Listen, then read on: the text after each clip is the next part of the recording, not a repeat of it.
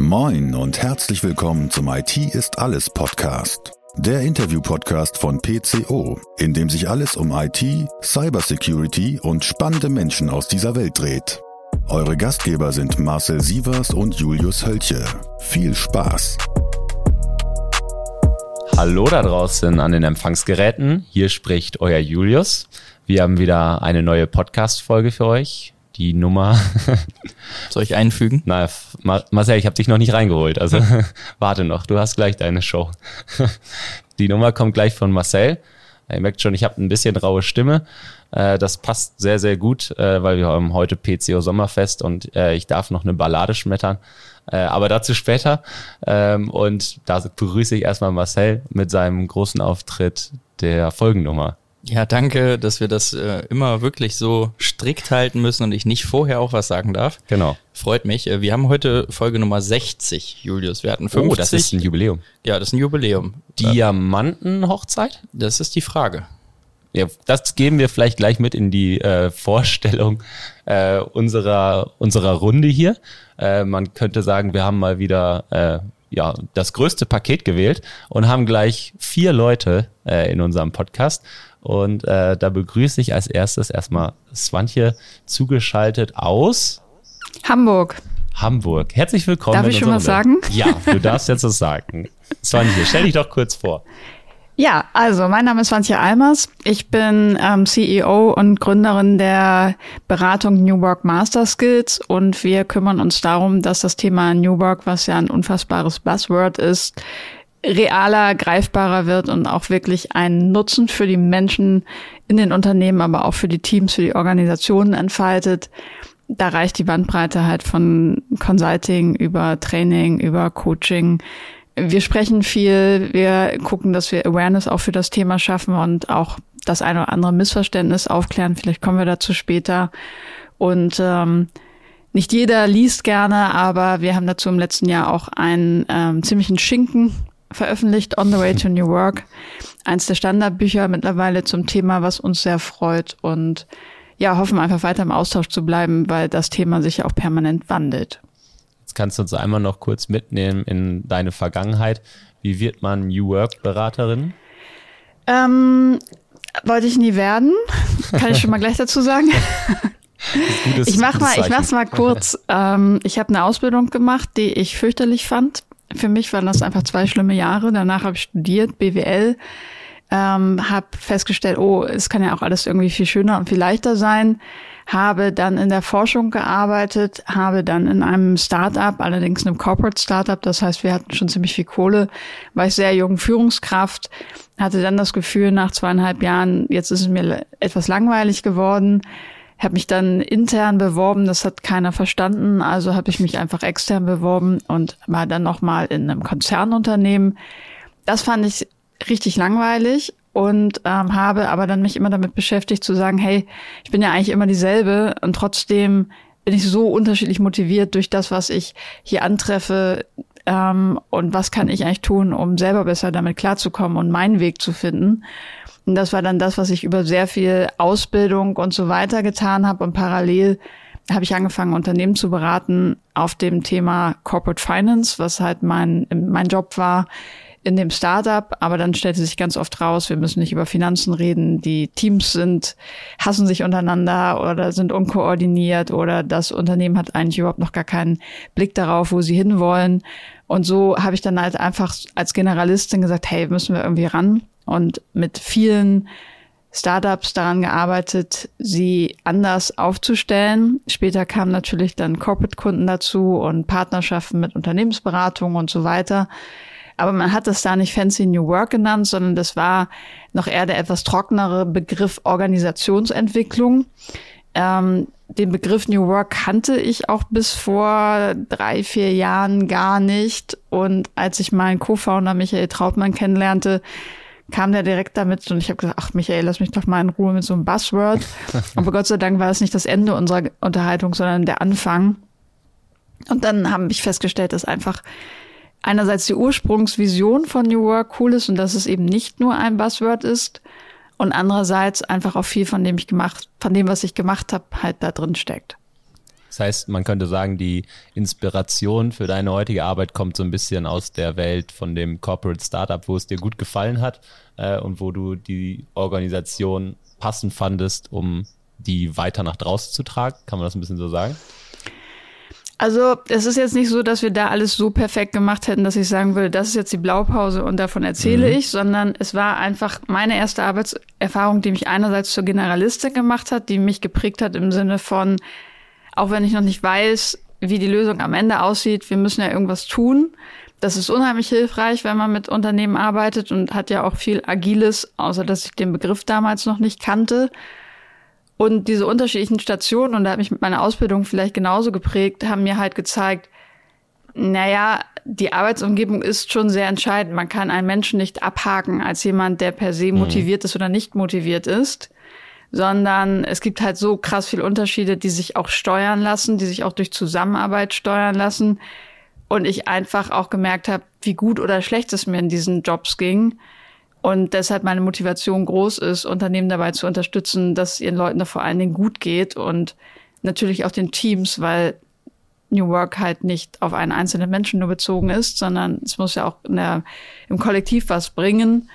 Ähm, und da fand ich es halt einfach spannend, diese vielen Auf und Abs selber erlebt zu haben. Ich glaube, dann weiß man auch hinterher, wovon man spricht. Sehr schön. Schön, dass du da bist und äh, wir gehen gleich nochmal ein bisschen tiefer ins Thema. Aber vorher begrüßen wir Tim in unserer Runde.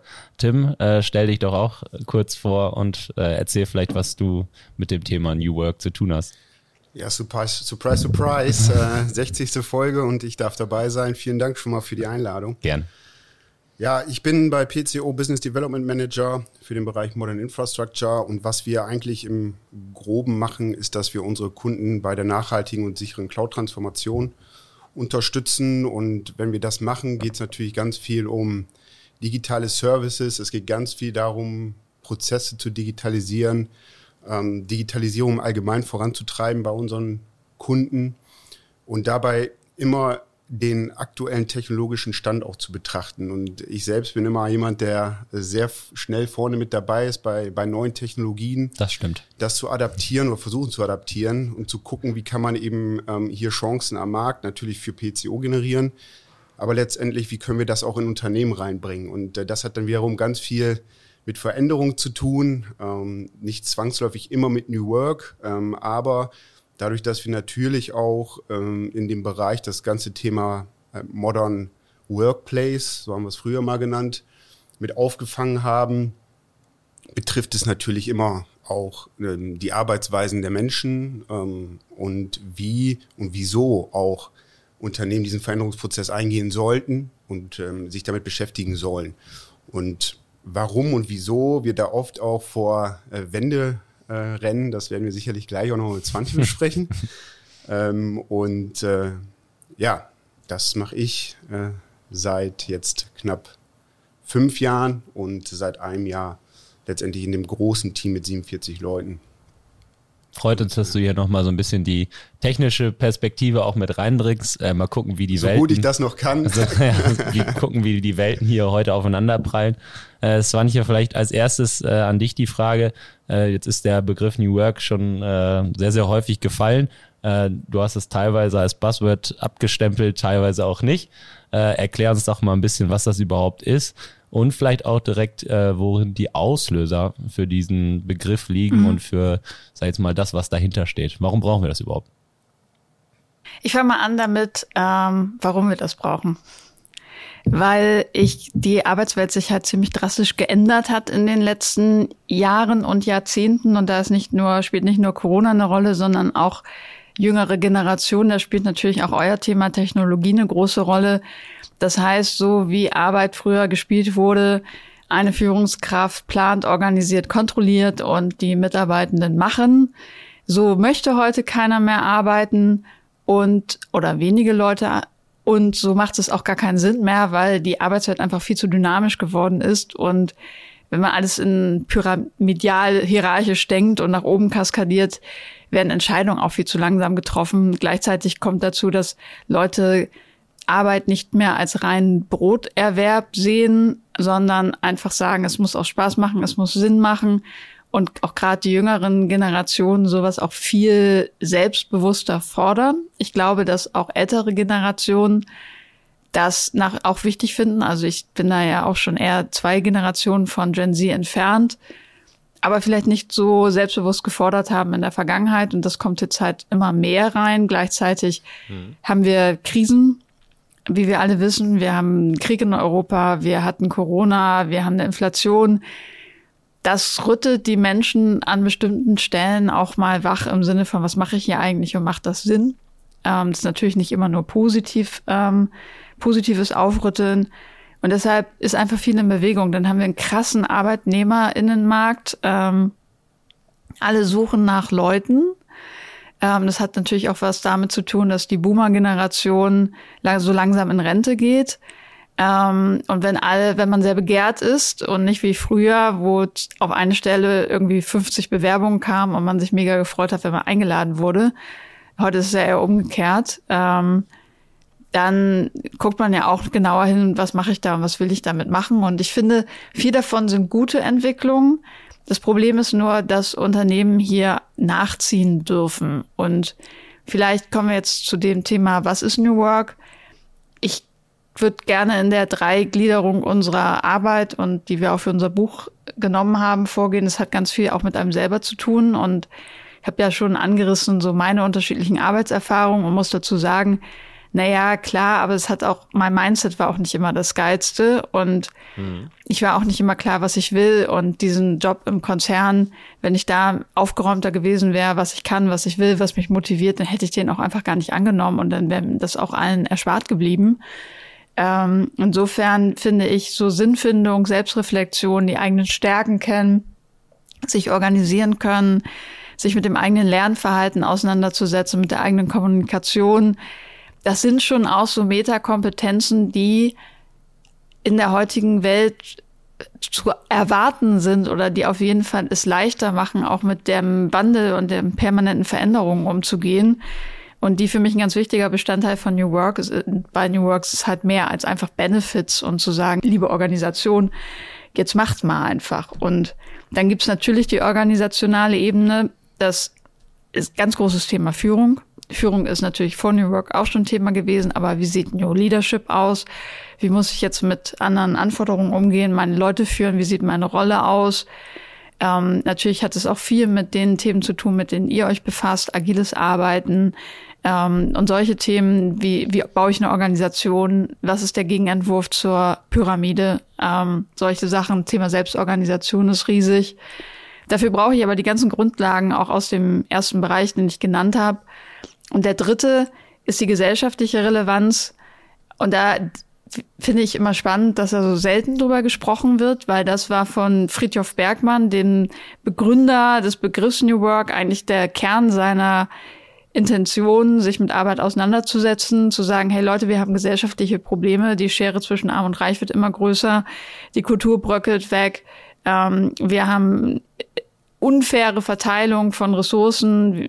Ich, von Diversität hat er noch nicht gesprochen, aber das sehe ich da direkt mal mit drin.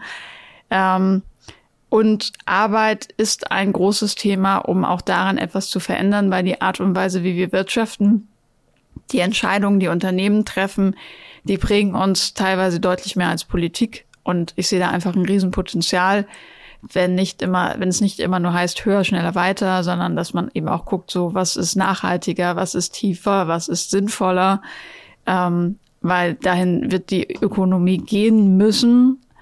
Und deshalb ist es für mich auch ein Bestandteil eines neuen Arbeitsverständnisses. Würdest du sagen, dass der Grund, warum man dann seine Arbeitsweise am Ende des Tages verändern muss, äh, einfach gesellschaftlicher Natur ist oder dass es, sei es mal, auch zum größeren Teil unternehmerischer Natur ist? Es kommt darauf an, aus welcher Perspektive du das siehst. Wenn du Politikerin wärst, dann würdest du wahrscheinlich sagen, ja, das brauchen wir gesellschaftlich. Wenn ich Unternehmerin wäre, oder bin ich ja, aber jetzt angenommen, ich würde ein Unternehmen mit 20.000 mhm. Menschen führen, dann würde ich sagen, ja, nee, das brauchen wir natürlich, damit wir unseren Laden hier am Laufen halten. Die wollen ja jetzt alle ganz andere Sachen und wir wollen ja auch mehr Potenzial aus den Menschen wirklich rauskitzeln und die Talente nutzen. Wenn ich mich als Arbeitnehmerin betrachte, dann mache ich es weder für die Gesellschaft noch fürs Unternehmen, sondern ich mache es für mich. Weil ich denke, ich will ja glücklich sein. Bin da ja dann doch äh, ziemlich viel Zeit meines meines Lebens und es ist ein großer Teil davon und das muss irgendwie Spaß machen und sich gut anfühlen. Mhm. Und alle haben recht. Ja, ich finde diese drei Ebenen, die du gesagt hast, sehr spannend, weil ähm, also die beiden, die ich jetzt eben mal genannt habe, die gesellschaftliche Sicht, sage ich mal, von außen und auch das Unternehmerische, es liegt erstmal so auf der Hand irgendwo. Aber wo ich gar nicht drüber nachgedacht habe, ist halt auch seine persönliche Sicht. Man sieht sich ja manchmal immer so als einfach nur Teil des und dass man halt irgendwo reingesteckt wird und man damit lebt oder halt auch nicht. Ähm, und sag ich mal, dass man sich selber auch mehr als Teil von New Work und was man dafür tun kann auch begreift, finde ich, finde ich spannend. Äh, würdest du sagen, das ist eher eine Stärke der heutigen Generation oder mal, manchmal wird der Generation ja auch eher so ein bisschen Selbstreflexion und Co. abgesprochen im, in der heutigen Zeit? Ja, also ich glaube, eine Generation ist ja ist ja immer das Produkt von dem, was passiert. Und wenn ich mich manchmal von unseren Eltern. da reinversetze und hm? von unseren Eltern sind wir das vor. Ja, ja, aber äh, Eltern prägen ja teilweise viel weniger als soziale Medien. Ähm, ab einem gewissen Alter ist das ganz garantiert so. Und wenn ich mich so reinversetze, in welche Welt die teilweise reingeboren wurden, wo man sagt, naja, pass auf, irgendwie dieser Planet ist eh unbewohnbar, wenn ihr 50 seid und ähm, man auch irgendwie anders ausgestattet ist mit Ressourcen vielleicht an vielen Stellen und mit sich mit der ganzen Welt über Social Media vergleicht und nicht mehr nur mit den drei Schulfreunden, mhm. dann glaube ich, kommt da manchmal einfach ein anderer Anspruch raus und ich finde es immer schwer, das eigene Wertesystem auf andere zu übertragen, weil wenn ich an meine Zeit zurückdenke, dann bin ich ja so sozialisiert, dass es heißt, ja, komm, jetzt arbeite erst mal drei Jahre und mach einen guten Job und dann kannst du mal vorsichtig anklopfen, ob es irgendwie für dich weitergeht. So, und die sehen das halt heute nicht so. Und jetzt kann ich mich hinstellen und sagen, aus meiner Welt, ja, Leute, ihr müsst jetzt schon noch mal drei Jahre arbeiten und zeigen, was ihr könnt, bevor ihr irgendwo ankommt. Aber vielleicht ist es einfach auch ein total falscher Ratschlag, weil der aus mhm. meinem Wertesystem kommt, was für die gar nicht richtig ist. Und vielleicht ist für die genau richtig, super früh selbstbewusst zu fordern, hey, wo geht das denn jetzt lang? Weil es die vielleicht viel weiter bringt, als es mich gebracht hat, äh, erstmal abzuwarten und zu gucken, ähm, äh, was ich kann und, und dass man mein Talent erkennt. Und Deshalb ist das, glaube ich, auch so ein großes Problem, weil wir einen Werteclash haben und jeder bei seinen eigenen Werten immer denkt, das sind die richtigen. Und da finde ich es halt viel wichtiger, Brücken zu bauen und zu sagen, ey, die fordern Sachen, das hätte ich mich nicht getraut in dem Alter. Aber es ist auch genau gut so und andere werden auch davon profitieren. Echt spannend, also auch die, gerade das, das Persönliche dort mit reinzuziehen, da sieht man, wie groß New Work eigentlich am Ende des Tages ist. Äh, Tim, vielleicht mal an dich die Frage. Ähm, wir erleben es ja auch in unserer Form, wie wir, sag jetzt mal, einen modernen Arbeitsplatz auch zu einem Kunden bringen, vielleicht dann eher aus technischer Sicht.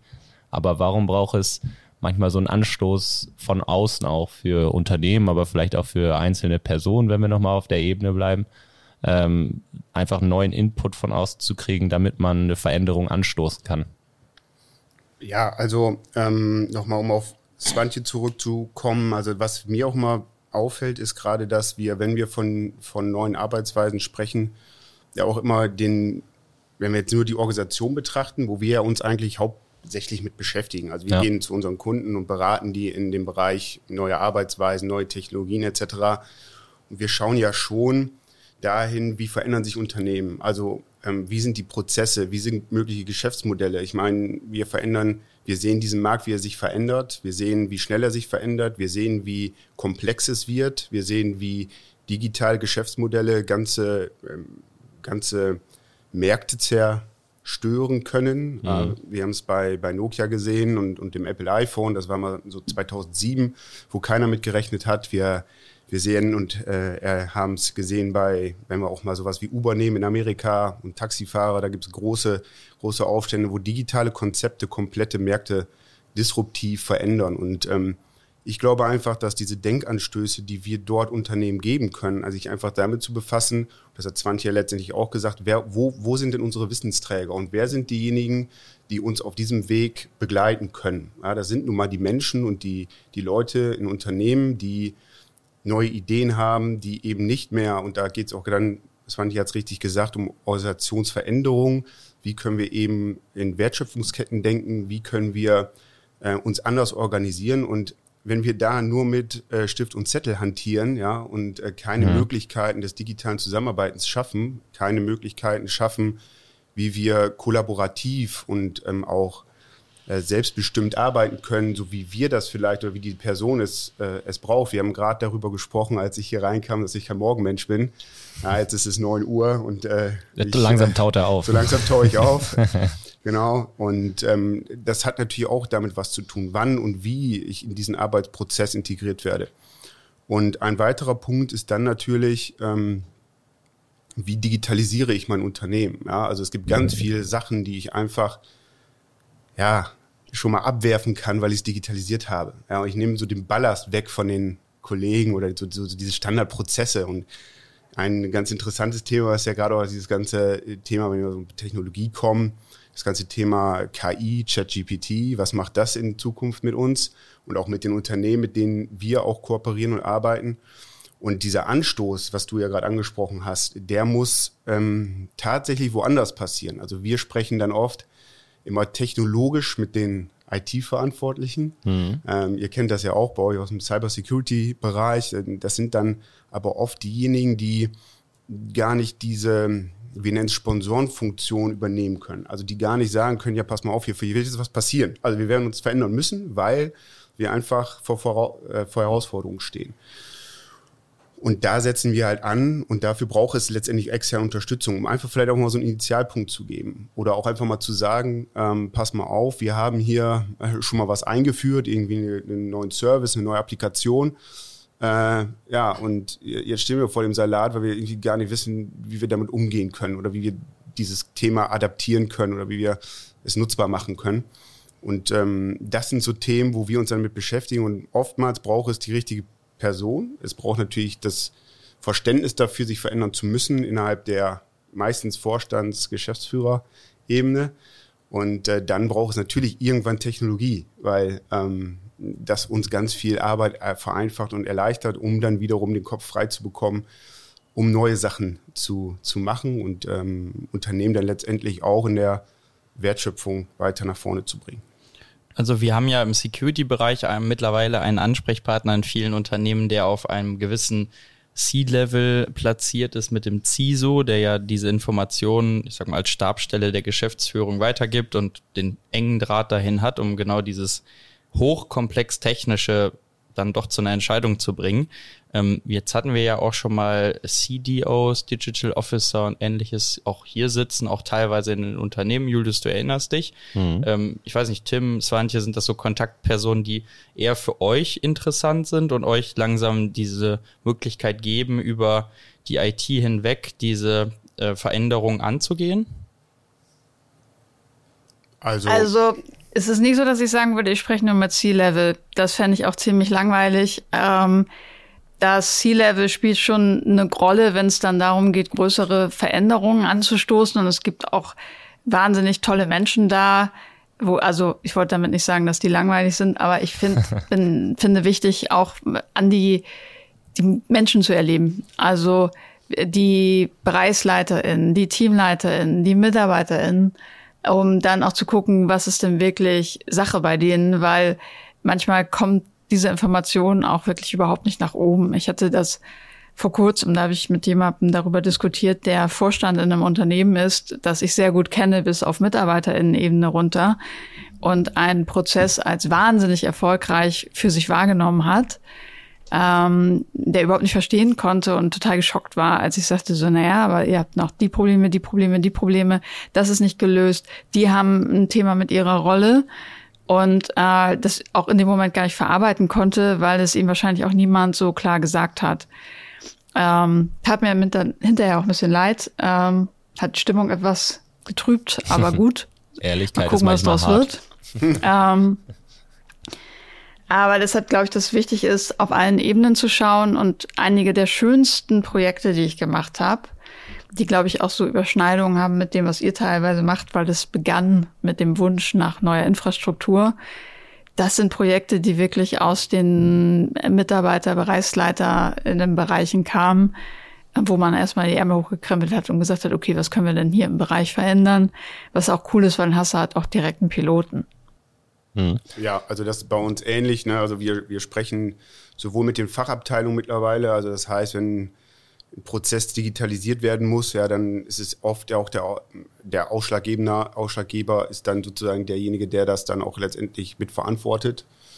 Ähm, wo wir dann mit reingehen, das ist oft der IT-Verantwortliche. Und wenn wir auch solche Prozesse angehen, dann ist es ähnlich wie bei Svante unfassbar wichtig, dass wir nicht nur die ähm, C-Level mit reinnehmen, sondern eben halt auch die Mitarbeitenden, die dann auch für uns natürlich ein wichtiger Ansprechpartner sind und uns mal das Feedback geben, ja, ob das auch unten ankommt, was die IT sich letztendlich dort erträumt, weil ja, da kommen wir sicherlich auch später nochmal zu, weil es natürlich ganz viel auch mit dem Lernprozess zu tun hat, wie ich sowas einführe. Und äh, das kann nicht, ähm, das kann nicht der, nicht nur der, der CDO oder CEO sein, sondern das müssen dann letztendlich die Fachabteilungsleiter sein, aber auch die Leute in den Abteilungen selbst. Also ähm, das sind dann oft diejenigen, die eine gewisse ähm, eine Affinität zu bestimmter Technologie vielleicht auch haben, die vielleicht auch äh, fachlich einfach diejenigen sind, die eine Expertise haben und somit auch gar nicht eine Führungsrolle haben müssen, unbedingt, um auch Themen nach vorne zu treiben innerhalb der entsprechenden Einheiten oder der entsprechenden Abteilung oder wie auch immer man das sich organisiert. Das ist das, was wir dann auch merken. Ne? Aber es braucht trotzdem, und da, das ist dann sowas, was ich sehe, es braucht trotzdem diesen initialen Weckruf und der kann dann ähm, natürlich getrieben werden durch den Mitarbeitenden in dem Unternehmen. Oftmals hilft es aber, wenn wir einen, irgendeinen Sponsor haben, der wirklich dann auf Vorstandsebene einfach sagt, ja Leute, wir haben es erkannt, ja, die IT hat uns dazu genötigt, getrieben jetzt immer mehr diese Transformation anzugehen, die, die die, die, die, die, die hat die digitale Transformation, so jetzt habe ich es auch. Ähm, und äh, das ähm, ist so unser Vorgehen da auch so ein bisschen schon, um da mal vorwegzugreifen. Swantje, was meinst du, ähm, wir haben so ein bisschen jetzt äh, immer diesen Vergleich, was machen wir, was machst du? Ähm, was meinst du, wo sich am Ende unsere Ansätze unterscheiden? Also wie wichtig ist Technik in, in, in deinem Ansatz äh, am Ende des Tages? Und wo meinst du, sind so die, die großen Unterschiede, auch wenn wir beide vielleicht irgendwie unter diesem Konstrukt irgendwo leben und was dazu leisten? Mhm. Also ich fange mal mit den Gemeinsamkeiten an oder wo die Schnittstelle ist. Ich bin jetzt niemand, der irgendwo äh, ein IT-System einführt, aber es ist natürlich unheimlich schwer, wenn wir von den Dingen reden, die ja viele Leute beschäftigen, asynchrones Arbeiten, Remote-Arbeiten und so weiter, wenn einfach die Infrastruktur schlimm ist. Und ich habe leider das Gefühl, dass viele Unternehmen so angefangen haben, mit Beginn der, der Corona-Zeit so das ganz Nötigste vielleicht noch zu machen, was fehlte, aber dann auch irgendwie stehen geblieben sind, weil man das ja, okay, jetzt reicht es ja auch, jetzt können wir ja irgendwie Videokonferenzen machen und jetzt gibt's ja auch irgendwie, Teams hat ja jetzt auch ein Whiteboard und dann äh, brauchen wir das andere alles nicht mehr. Und das ist halt äh, zu wenig, um wirklich dauerhaft damit zu arbeiten, weil wir wissen alle, so eine Videokonferenz, ja, nice, aber wie lösen wir denn Sachen außerhalb? Wie arbeiten wir wirklich sinnvoll asynchron? Wie kriegen wir auch alle Leute da rein? Und das ist ja, das wisst ihr am allerbesten, vor allen Dingen ein menschlicher Change, weil die Software irgendwie drauf zu packen, ich will es jetzt nicht kleinreden, aber es im ähm, Vergleich zu alle Menschen dahin zu bringen, dass sie es nutzen, wirklich noch sehr, sehr einfach. Und ähm, insofern ist das halt ein ganz wichtiger Bestandteil von, wenn wir anders arbeiten wollen, welche Infrastruktur gibt es. Auch ähm, das Thema Employee Listening Strategie finde ich spannend. Über welche Tools kriege ich auch mit, was die Leute beschäftigt? Ähm, wie kann ich die Menschen wirklich auch miteinander verbinden, weil halt auch die Kaffeeküche weggefallen ist oder an vielen Stellen wegfällt. Insofern hat das einen großen Impact, weil die Sachen, die Menschen gerne haben wollen und die sie sprechen, über die sie sprechen und die kulturprägend sind, die brauchen halt ganz häufig auch einen Tool. Und was vielleicht dann der Unterschied in unserer Arbeit ist, ist, dass ähm, wir sehr stark am Thema Kulturhaltung, Mindset, ähm, Zusammenarbeitsmethoden arbeiten, je nachdem, was halt einfach gerade die Fragestellung ist, plus natürlich ganz viel Leadership. Mhm. Und ihr einfach von der Toolseite kommt ähm, und wir uns dann da treffen, dass das eine das andere aber auch bedingt, weil umgekehrt könnt ihr natürlich auch irgendwie die coolsten Tools der Welt hinstellen. Wenn aber das Zusammenarbeitsverständnis dazu nicht passt, dann werden auch die Möglichkeiten nie genutzt. Finde ich sehr gut zusammengefasst. Tim, was willst du sagen? Ja, ich würde das einfach nur ergänzen. Also einen wichtigen Punkt hat Swantje gesagt und das ist genau das, was wir aktuell merken, ist, ja komm, hier habt ihr mal ein Teams-Client, äh, viel Spaß, Videotelefonie und los geht's. Ähm, und das merken wir immer noch. Ne? Also wir merken immer noch, dass Unternehmen auf diesem Weg dann irgendwann wirklich stehen geblieben sind und sich da nicht weiter mit beschäftigt haben. Ja? Jetzt habe ich einen Teams-Client, ich kann irgendwie meinen Mitarbeiter anrufen und jetzt glaube ich, dass ich Natürlich auf der Technologieseite hat Svante vollkommen recht, ist ein Cloud-Service, ne? Und wir, ähm, da brauche ich nicht mehr irgendwie groß was konfigurieren oder ich muss da irgendwelche Updates fahren. Ähm, ich muss nur lernen und diese Updates und was dann da neu reinkommt, auch wirklich nutzbar zu machen. Und ähm, das ist das, wo wir uns dann drum kümmern. Also wir kümmern uns dann nicht ähm, um diese Organisationsveränderung oder dass äh, wir uns darum kümmern, wie wir äh, die Menschen ähm, jetzt überzeugen, das zu nutzen, sondern wir gucken eben halt, was die Technologie für Mehrwert liefert und wie können Leute das nutzen. Und ähm, da gehen wir natürlich einen etwas anderen Ansatz rein, aber ähm, das, also wir, wir machen dann viel mit ähm, eben mit Pilotgruppen. Wir gucken, dass, dass die Leute ein Verständnis dafür bekommen, warum sie es nutzen sollen. Ähm, wir bilden Use Cases ab. Wir, wir zeigen die Arbeitsweisen mit den mit den Mitteln, die sie jetzt zur Verfügung haben. Wir gucken, dass sie ein Verständnis dafür bekommen, ähm, wie, wie es funktioniert. Wir gucken, wie bestimmte Zielgruppen, da sprechen wir auch von natürlich von verschiedenen Kohorten, also Generations, Generationen, ja, wie können wir verschiedene Generationen auch abholen, weil Lernen vielseitig ist, Lernen ist ähm, nicht nur ein Video abspielen und lernen ist nicht nur irgendwie in, in einem Teams-Meeting zu sein und zu wissen, welche Features ich habe in, in, diesem Tool, sondern es geht äh, einfach viel vielseitiger, müssen wir da rangehen. Es gibt ja immer diese, äh, man, man kennt ja diese ähm, Early Adopter, man spricht von Early Adopter, man spricht von den Leuten, die, die so sinnbildlich in der Hängematte stehen und erstmal abwarten sind und gucken, ja, was passiert denn hier jetzt überhaupt in meiner Organisation? Und dann gibt's die, die, die von vornherein den Kopf in den Sand stecken. Und wenn man da so eine gausche Normalkurve drüber setzt, ja, dann ist es letztendlich so, dass 90 Prozent derjenigen, äh, die sind, die irgendwie in der Hängematte liegen und den Kopf in den Sand stecken. Ja, und diese 10 Prozent, die wirklich äh, da vorangehen, die muss man identifizieren und das ist schon äh, eine Arbeit für sich. Das machen wir dann mit Befragungen, methodischem Vorgehen. Ähm, wer könnte dort jemand sein, der auch, auch treiben kann, also fachlich treiben kann und äh, solche Sachen auch in die Organisation mit übertragen kann. Und äh, ja, das unterscheidet dann wahrscheinlich so ein bisschen die Ansätze, ähm, dass wir dann natürlich toolbezogen sind, werkzeugbezogen sind, äh, Hersteller und auch äh, technologiebezogen sind ähm, und äh, natürlich so ein bisschen die Methodik äh, drumherum bringen, ähm, die dann das ermöglichen, dass die Leute das Verständnis dafür bekommen, wie diese Tools nutzen können. Swantje ist wahrscheinlich für dich auch wichtig, sag jetzt mal, im Unternehmen äh, Befreundete zu finden, die das treiben, was, was du in die Organisation reinbringen willst, oder? Naja, idealerweise will nicht ich das in die Organisation reinbringen, sondern die. Ähm, und äh, die beauftragen uns dann an der Stelle. Ähm, aber klar ist es so, dass man schon guckt, was sind so die Menschen, die auch richtig Bock drauf haben, genauso wie Tim das gesagt hat. Und natürlich auch nicht, um eine Elitegruppe auszubilden, die dann hinterher cooles Geheimwissen hat, sondern wer multipliziert auch, aber wie kriegt man auch möglichst früh Menschen und VertreterInnen der, der 90 Prozent an den Tisch, weil ähm, man da einfach auch schnell wissen muss, was hält die ab, wo sind deren Painpoints. Eigentlich, das ist ja die viel wertvollere Informationsquelle an vielen Stellen, weil die, die am Anfang begeistert sind, die sind es halt eh, die finden neu cool und so weiter. Ähm, und bei den anderen muss man halt nicht nur überzeugen, sondern, äh, und das macht, macht ihr ja garantiert genauso, auch rausfinden, was sind denn die Einwände, die die vorbringen, ähm, und nicht erst, wenn das ganze Ding steht. Mhm. Also das sind dann auch meine Freunde auf eine Art. kann ich mir vorstellen. Ähm, jetzt haben wir im, im Vorgespräch mal so lapidar gesagt, wenn man mit dem Hammer kommt, hat, glaube ich, einer von euch beiden gesagt, ich weiß gar nicht mehr, wer es war. Ähm, und äh, so New Work am Ende in einer nicht bereiten Organisation erzwingen, äh, was dann vielleicht technisch nicht bereit, vielleicht kulturell nicht bereit heißen kann.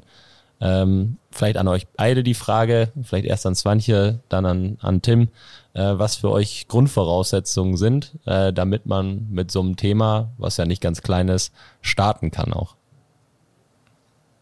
Also, wenn du nach Grundvoraussetzungen fragst, dann bin ich auf jeden Fall bei einer Selbstreflexion, also der Fähigkeit, die eigenen Stärken und Schwächen wirklich realistisch einzuschätzen. Der Mitarbeiter sind, oder der Person? Ja, auch der, der Unternehmenskultur. Hm, okay. Also ich habe manchmal einfach mit Leuten zu tun, die fragen dann schon irgendwie an, aber erzählen mir dann im, im den ersten Termin, dass eigentlich alles voll super ist bei denen.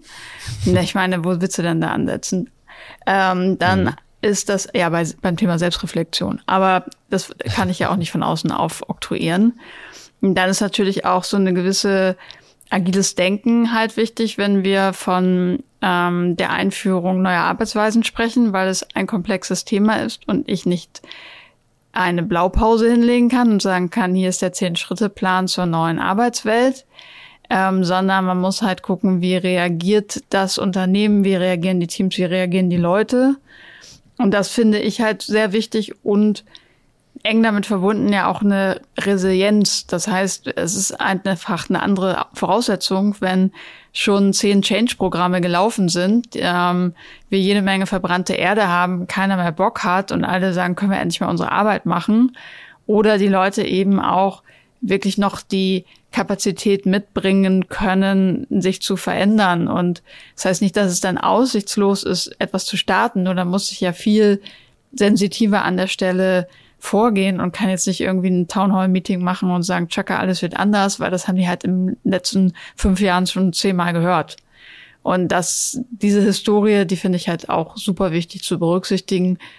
Und ich würde nicht sagen, dass ein Unternehmen so gar nicht bereit ist, aber es hängt halt dann wirklich ähm, sehr stark davon ab, wo fängt man an, wo holt man die ersten ähm, Quick Wins auch raus. Tim. ähm, ja, ich würde sagen, es kommt auf den Hammer an, ne? wie groß er ist, aber du kriegst es überall dann reinge... Ich, ich kriege es überall ja, untergebracht. Nein, Spaß beiseite. Also ja, es hat einfach ganz viel mit der, mit der Bereitschaft zu tun, Veränderungen auch angehen zu wollen. Bei uns ist es natürlich auf der technologischen Seite auch ähm, immer so das Thema, wie offen bin ich für Technologie und neue Technologien, wie oft bin ich, offen bin ich für natürlich das ganze Thema Cloud Computing, ja, weil Teams ist nun mal was, was ich nicht mehr irgendwo installiere in dem Rechenzentrum und äh, gucken kann, dass die Festplatten blinken und ob jetzt mein Teams-Client hier liegt oder da liegt. Also ähm, das sind natürlich so einmal diese technologischen Voraussetzungen und die technologischen Anforderungen, mit denen man auf die man sich einlassen muss. Ja, Wo wir auf öffentlicher Ebene dann auch manchmal scheitern. Definitiv. Also der öffentliche Bereich ist für mich einer, der am meisten Chancen erstmal bietet für uns als äh, Techno Technologieanbieter. Ähm, ähm, aber ich, ich sehe es, ich kenne viele, die in, in, in, öffentlichen Bereichen arbeiten. Dann gibt es zum Beispiel für ähm, sechs Leute ein Notebook, ja. Und dann müssen die sich irgendwie gegenseitig anrufen, äh, sagen, ja moin, äh, ich brauche mal morgen das Notebook, kann ich das haben? Ich möchte aus dem Homeoffice arbeiten. Ja, musst du bei mir abholen. Ja, dann fahren die irgendwie 30 Minuten durch die Stadt, um das Notebook abzuholen. Ja, dann ähm, veraltete Technologien auf den Geräten selbst, ähm, nichts was modernes. Und dann wundern, ich will jetzt nicht zu weit ausschweifen, aber dann wundern die sich, dass sie äh, ein Problem damit haben, äh, Arbeitnehmer zu bekommen. Ja? Also wenn ich natürlich äh, solche Sachen mitbekomme, dann kriege ich innerlich immer so ein bisschen Puls. Ja, so sagt man das, glaube ich. Sagt man so. Ähm, und das ist natürlich ein, ein Riesenthema, ne? auch im, im Gesundheitssektor. Ähm, obwohl ich da jetzt mittlerweile oft schon merke, dass die auch offen dafür sind oder offener dafür werden. Weil die es auch müssen, also es funktioniert ja anders nicht. Die Frage ist ja auch immer, also offen sein ja, aber wenn sie es dann nicht dürfen äh, und so zurückgehalten werden, ja, das ist ja das ja, Nächste. Macht ne? alle unzufrieden und irgendwie mhm. auch nicht, ähm, motiviert ja auch die Leute nicht. Also ich glaube, dass jeder auch unserer Kunden, mit denen wir zusammenarbeiten, und sonst wären sie ja nicht in der IT, schon irgendwo auch eine Affinität dafür hat und auch schon Lust hat, diese Sachen zu machen. Und ich für oft diese Gespräche eben, dass sie es nicht äh, regulatorisch nicht dürfen, ähm, bestimmte Voraussetzungen nicht gegeben sind. Ähm, und das sind aber nicht nur öffentliche, das sind auch immer noch ja. sehr viele Mittelstandsunternehmen. Absolut ähm, wo dann auch oft in, in, den Entscheidungsebenen eben dann P vorgemacht wird. Viele wollen, viele wollen das Thema angehen und dann wird da halt P vorgemacht. Und das ist ja das, was Fanti auch gesagt hat. Du brauchst die Veränderungsbereitschaft und wenn die nicht da ist, dann kannst du es letztendlich äh, ja nicht vergessen, aber dann ist es halt ein härteres Stück Arbeit. Mammutaufgabe. Äh, genau. Und man muss sich einfach auch dessen im Klaren sein. Wenn ich jetzt äh, wieder um ein bisschen auf das Technologische zurückzukommen, wenn ich jetzt so, so, so Cloud-Dienste auch einführe, dass das ein kontinuierlicher Prozess ist. Ja, also alleine in den Teams, um mal ein Produkt oder einen Service zu nennen, der hatte, glaube ich, im letzten Jahr 500 Updates. Ja. Erstens ist es eine Mammutaufgabe, wäre das irgendwie bei dir ein installiertes System, das zu pflegen, das wäre nahezu unmöglich. Andererseits bedeutet es aber auch wiederum, wenn wir die Menschen betrachten in den Unternehmen, dass er ein Verständnis und auch vor allem die IT ähm, zumindest einen externen Berater brauchen, um dieses Verständnis zu bekommen, was denn jetzt da neu drin ist, was kann ich nutzbar wieder machen für meine Unternehmung. Und ähm, das sind so Sachen, der Hammer, ähm, deswegen ist die Größe des Hammers und was ich dort ausrolle, immer auch vielleicht so eine Sache äh, auf der technologischen Ebene. Und ähm, deswegen hat es ganz viel mit, mit dem Thema ähm, Bereitschaft und dann auch, ähm, wie setze ich es um, natürlich zu tun. Marcel, jetzt äh, haben wir viel äh, über nicht deine Paradedisziplin New Work gesprochen. Also du kannst das auch gut. Das wollte ich dir jetzt nicht, äh, Dankeschön. möchte ich dir jetzt nicht zu nahe treten, aber das ist sehr gut in diesem Umfeld. Aber äh, du bist ja eigentlich äh, der Mann der IT und Informationssicherheit. Ähm, wo, wo siehst du vielleicht, äh, das, wir brauchen ja auch einen Spielverderber, äh, wo siehst du vielleicht mal etwas, ich will gar nicht sagen Problem, sondern eher was, äh, was man im Auge behalten muss. Was Herausforderungen meinst du, ne? Genau, äh, wichtige Aspekte der Informationssicherheit, wenn man an New Work denkt, weil auch das sollte man am besten in diesem Zuge, gerade wenn man technologisch sich äh, auf den Weg macht, natürlich auch mitdenken und nicht erst drei Jahre später, wenn es vielleicht schon zu spät ist. Das, Guter äh, Punkt. Das sollte man äh, so machen, in der Tat. Also eins hat uns Corona ja, glaube ich, auch gezeigt, wenn ich das jetzt mal so als Enabler dafür sehen darf. Tim hat das eben gesagt, die Leute haben angefangen, Teams auszurollen, mussten Lösungen schaffen, äh, um Mitarbeiterinnen und Mitarbeiter zu vernetzen, über die klassischen Wege hinweg äh, Notebooks bereitstellen. Äh, wir haben unheimlich viele Anfragen bekommen, was das Thema Absicherung von Homeoffice-Arbeitsplätzen anging. Das war so eine kurze Welle und dann ähm, war das bei allen aber auch mehr oder weniger raus. Äh, und die Gefahr, die ich, ähm, ich sag mal, früher in meinen vier Wänden hatte, in meinem Unternehmensnetzwerk, wo ich es noch einigermaßen steuern konnte, die ist jetzt natürlich global verteilt. Überall. Überall, ja. Also das fängt ja damit an, dass, äh, dass ich vielleicht ähm, mittlerweile Zugriffe aus Ländern habe, die ich früher ganz klassisch in meiner Firewall einfach geblockt habe und gesagt habe, wenn die IP-Adresse von, Bali keine ist. Ahnung, Bali kommt oder Argentinien oder was auch immer, äh, oder ja gut, Russland macht keiner Urlaub aktuell, aber irgendwo aus diesen Regionen kommt, dann habe ich sie erstmal per se nicht zugelassen. Ähm, das muss ich heute ein Stück weit öffnen. Das hat natürlich auch mit der größeren Vernetzung zu tun, VPN-Anbieter etc. Das sind alles so Punkte, aber da fällt mir so ein Stückchen Regelwerk weg, was ich umdenken muss und wo es natürlich in den Cybersecurity-Prozessen auch etwas haken kann. Dazu New Work steht ja oft dafür auch für die Einfachheit, ne, dass ich, äh, ich sag mal, mit einem Klick vielleicht ähm, viel mehr hinbekomme, als ich das vorher in verschiedenen Kaskaden der Authentifizierung oder ähnliches hatte. Da muss ich also schauen, mache ich jetzt wieder stumpf Zwei-Faktor-Authentifizierung und bremse den Benutzer aus und sage ihm jetzt jedes Mal bei jedem Klick, ah, da musst du aber erst übers Handy bestätigen, ach, du hast kein Handy, dann brauchst du einen Schlüsselanhänger und musst den achtstelligen Code abtippen und das am besten jeden Morgen und jeden Abend. Oder habe ich etwas im Hintergrund laufen, was mir dabei hilft, äh, sozusagen das zu automatisieren und den Mitarbeiter damit auch noch zu belasten. Oder im schlimmsten Beispiel, ich mache halt einfach gar nichts und habe dadurch eine Gefahrenquelle. Das sind natürlich Punkte, die sollte man immer mit auf dem Schirm haben. Und wo es jetzt gefährlich wird, ist, wenn man in Beratungsansätzen den Weg dafür ebnet, vielleicht eine Technik einführt, aber als, sag mal, Technikdienstleister nicht den Blick für Security hat. Und das am Ende dann vielleicht auch erst nach zwei oder drei Jahren auffällt. Die Sache ist, es wird auffallen und es wird negativ auffallen, weil es am Ende immer dazu führt, dass häufig diese offenen Lücken so groß klaffen, dass ich dann Opfer eines Cyberangriffs werden kann.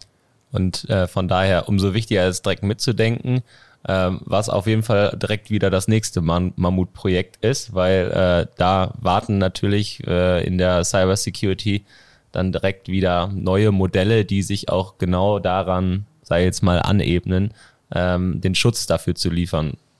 Ja, was da natürlich wichtig ist, und da sind wir wieder beim Faktor Mensch, ich meine, ihr spielt es ja auch, ist natürlich das ganze Thema Awareness. Ne? Also gerade wie gehe ich in, in, in, in Bali dann damit um, dass ich das, mein Notebook, dass das alles läuft, wie gehe ich in Bali damit um oder wo du sonst Urlaub machst, Marcel, äh, dass, ähm, dass, dass das funktioniert. Ja, wir sprechen ja auch mittlerweile von Zero Trust Ansätzen, dass äh, wir da ganz andere Mechanismen und Verfahren anwenden, die, die quasi das, ähm, ja, also diesen Perimeter, den wir ja früher hatten, wie du ihn genannt hast, das Netzwerk, so ein bisschen abgrenzen. Und ich finde eigentlich, dass wir da auch schon sehr gute Fortschritte machen. Und ähm, ja, wer dann auch seine, seine Informationen und Daten unverschlüsselt in die Cloud gibt, oder er hat ja dann sowieso äh, verloren. Und äh, das sollte man, das ist der erste Haken, den man setzen sollte, wenn ich mich da mit dem Thema beschäftige.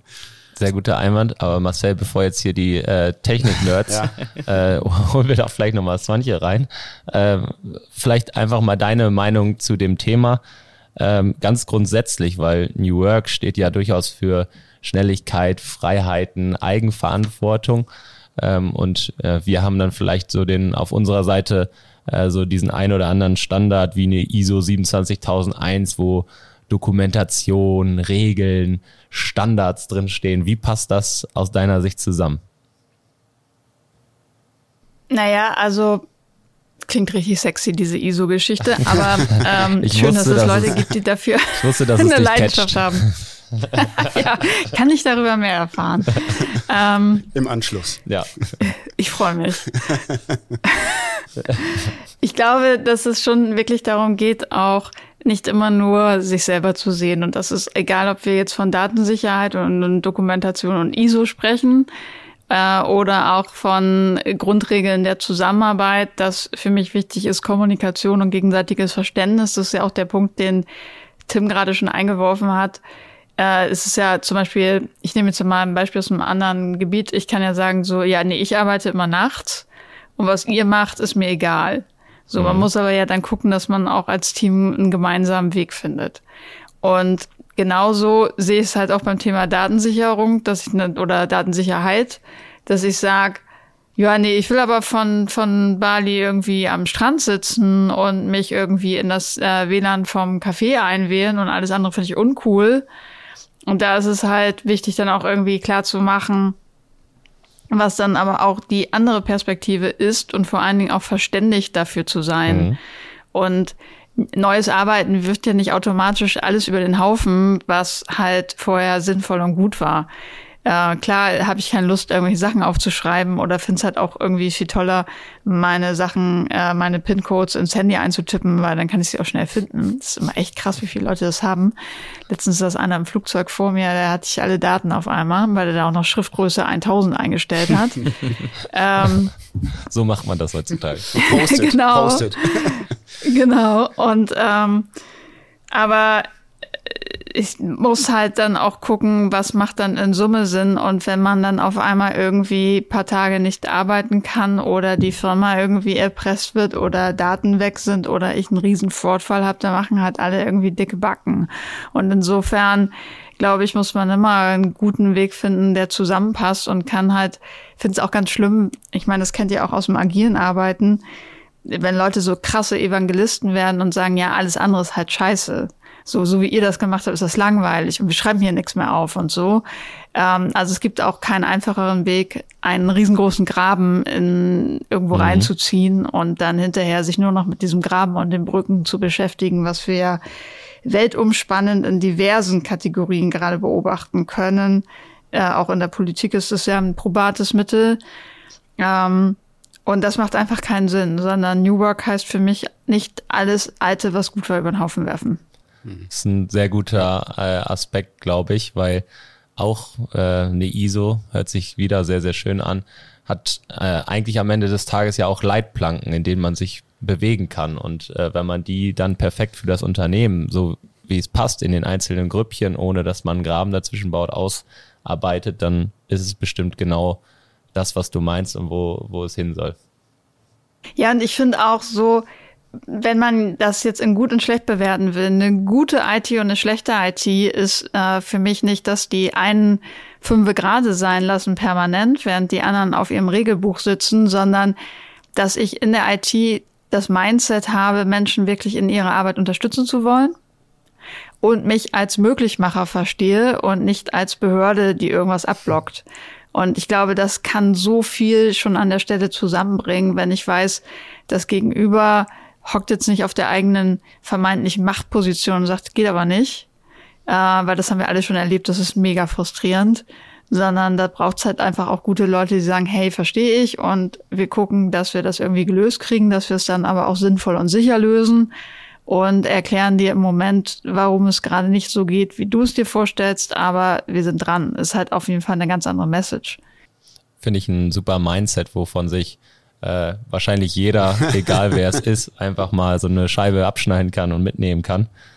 Svanche, wir äh, haben am Ende immer äh, einen kleinen Ausblick, äh, der für dich heute mit Sicherheit nicht ganz einfach ist. So vermute ich es einfach mal.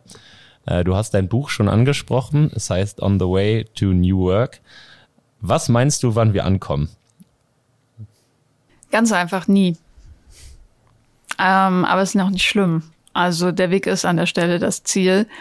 Äh, es ändert sich so krass viel. Ich meine, allein das Thema künstliche Intelligenz gibt es natürlich schon lange, aber ist jetzt mit diesem Jahr und ChatGPT auch wirklich mal so bei den Leuten angekommen. Und das ist ja auch nur die absolute Spitze des Eisbergs. Ähm, es sind auch nicht mehr die Veränderungsgeschwindigkeiten, die wir aus den 80ern kennen, sondern das wird einfach nächstes Jahr wird die Welt schon diesbezüglich eine andere sein und übernächstes Jahr eine komplett andere. Und deshalb glaube ich, dass ähm, je schneller die Welt sich bewegt, umso schneller äh, und so kontinuierlicher müssen wir uns das Thema Arbeit angucken, was auch gerade natürlich für große Unternehmen eine Herausforderung ist, weil es geht nicht darum, den Weg von A nach B zu definieren und bestmöglich hinter sich zu bringen, sondern eigentlich die komplette Mannschaft permanent reisefertig zu machen und unterwegs zu sein und und ähm, das halte ich für sehr notwendig. Und da wird sich natürlich auch deutlich ähm, das Thema New Work verändern. Ein paar Sachen sind Evergreens, klar, Kommunikation, Selbstreflexion, Leadership und all diese Sachen die werden genauso gültig sein, auch in den nächsten Jahren und wahrscheinlich noch krass wichtiger werden. Aber ähm, ein Ankommen, ich ist wie bei einer Webseite, habe ich auch immer gedacht, wenn die einmal steht, dann sind wir fertig. Und dann habe ich gelernt, ah nee, cool, jetzt fangen wir erstmal richtig an, da permanent dran zu schrauben und so weiter. Und so ist es eigentlich auch beim Thema New Work. Das ist auch was Schönes. Also ähm, macht euch auf den Weg. Äh, das ist vielleicht ein guter Appell für alle äh, weil man kann vieles, was man jetzt aufbaut, auch gebrauchen. Eine Website äh, freust dich auch, dass du sie hast und weiter dran schrauben kannst und nicht, dass du sie neu aufbauen musst schon wieder. Kann äh, ChatGPT dann regeln. Das macht ChatGPT dann. Das stimmt. Swantje, ich danke dir vielmals äh, für diese Runde. Hat sehr, sehr viel Spaß gemacht mit dir, äh, darüber zu äh, sprechen und mehr zu erfahren äh, und auch so die Perspektiven mal zu betrachten. Also vielen Dank, dass du in unserer Runde warst. Mir hat's großen Spaß gemacht und ich freue mich jetzt ja auch auf den Austausch im ähm, Anschluss zum Thema ISO. Sehr gut, ja. Aber nicht zu gehört. lange, weil sonst verpassen wir das Sommerfest. Ne? Genau. Tim, auch dir vielen Dank. Äh, wenn du willst, kannst du auch noch was zu ISO beisteuern, aber ist ja nicht so dein Fachthema. Aber danke dir. Für dich habe ich leider kein, keine Ausblicksfrage. Ich hoffe, du nimmst mir Aber du gibst mir heute Abend Bier aus. Das mache ich. Sehr gerne, sehr gut. Die letzten Worte hat wie immer Marcel, der fleißig was über New Work gelernt hat äh, und schon die eine oder andere äh, Gedanke an Security-Maßnahmen mitgenommen hat. ja, ähm, danke an euch beiden, auf jeden Fall auch wieder von meiner Seite. Ähm, ich bin ja immer nur Anwender des Ganzen ne? und ich bin lustigerweise nie identifiziert worden als diese zehn Prozent derjenigen, die dieses Thema hier vielleicht als einer der Leute vorannimmt. Das ist vielleicht, weil ich nie so das Bedrängen geäußert habe, ich möchte gerne im Ausland arbeiten und deswegen wurde ich einfach nicht dazu auserwählt, aber ist nicht so schlimm. Du kennst da den, äh, den Sprichwort, das Sprichwort mit den Schustern und den Leisten. Ne? Ja, Das also das ist definitiv so. Ich habe mich eben noch gefragt, was wäre, wenn wir ein Buch über Cybersecurity ähm, schreiben würden und wenn wir das nennen On the Way to Cybersecurity, würden wir dann auch unendlich antworten. Und ich glaube, das können wir auch ganz klar bejahen, weil ähm, seitdem wir das jetzt hier machen äh, mit den 50 äh, Menschen, die wir sind und die wir gefühlt jeden Monat fünf neue einstellen, ist auch einfach kein Ende zu sehen und wie oft wir uns schon überlegen mussten im Cybersecurity-Bereich, weil wir auf gewisse Dinge reagieren müssen, wie Krisen, wie ähm, auch Inflation natürlich, ähm, dann aber auch Generationenwandel, Mindset-Shift etc., ähm, wie oft wir unsere Cybersecurity-Strategie bei Unternehmen neu angepasst haben, teilweise komplett über Bord geworfen haben oder auch Kunden anrufen mussten, wo wir gesagt haben, letztes Jahr haben wir das so gemacht, da hast du Geld investiert, heute musst du wieder Geld in die Hand nehmen, weil es geht nicht mehr, wie du es früher gemacht hast. Das sind einfach Punkte, da sind diese beiden Themen so eng zusammen, dass man das, ähm, ich sag mal, von der kulturellen Perspektive im Unternehmen über die Technik bis hin zur Absicherung eigentlich als nahtlosen Vorgang sehen muss. Und äh, dieser nahtlose Vorgang beginnt beim Consulting, beim Identifizieren, bei Voraussetzungen schaffen, geht dann über die Einführung von Technik, immer mit dem Aspekt der Sicherheit bis zum Betrieb. Und ähm, das ist dann dieser Punkt, wo man eben auch ganz klar sagen muss, diese beiden Bücher sind eben unendlich, der Weg ist das Ziel, aber man sollte die Seiten parat haben und wissen, an wen kann ich mich wenden und wie kann ich das dann auch zukunftssicher gestalten. Seid gespannt auf unser Buch. Jetzt ist der Druck so hoch. Aber ähm, ja, das ist mein Abschluss, sage ich mal, in der Hinsicht. Ich hoffe, ich habe das passend zusammengefasst für alle Parteien. Wunderbar. Und äh, auch wenn ich eher Team Security bin, bin ich ja trotzdem auch Team Agility und mo mobiles Arbeiten und New Work. Und von daher würde ich sagen. Schön, dass man aus deinem Mund zu. Danke. Ihr dürft die Empfangsgeräte jetzt abschalten. Macht's gut. Ciao. Das war der IT ist alles Podcast mit Marcel Sievers und Julius Hölche. Vielen Dank fürs Zuhören.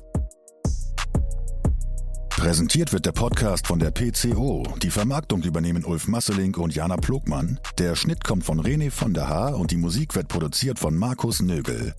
Bis zum nächsten Mal.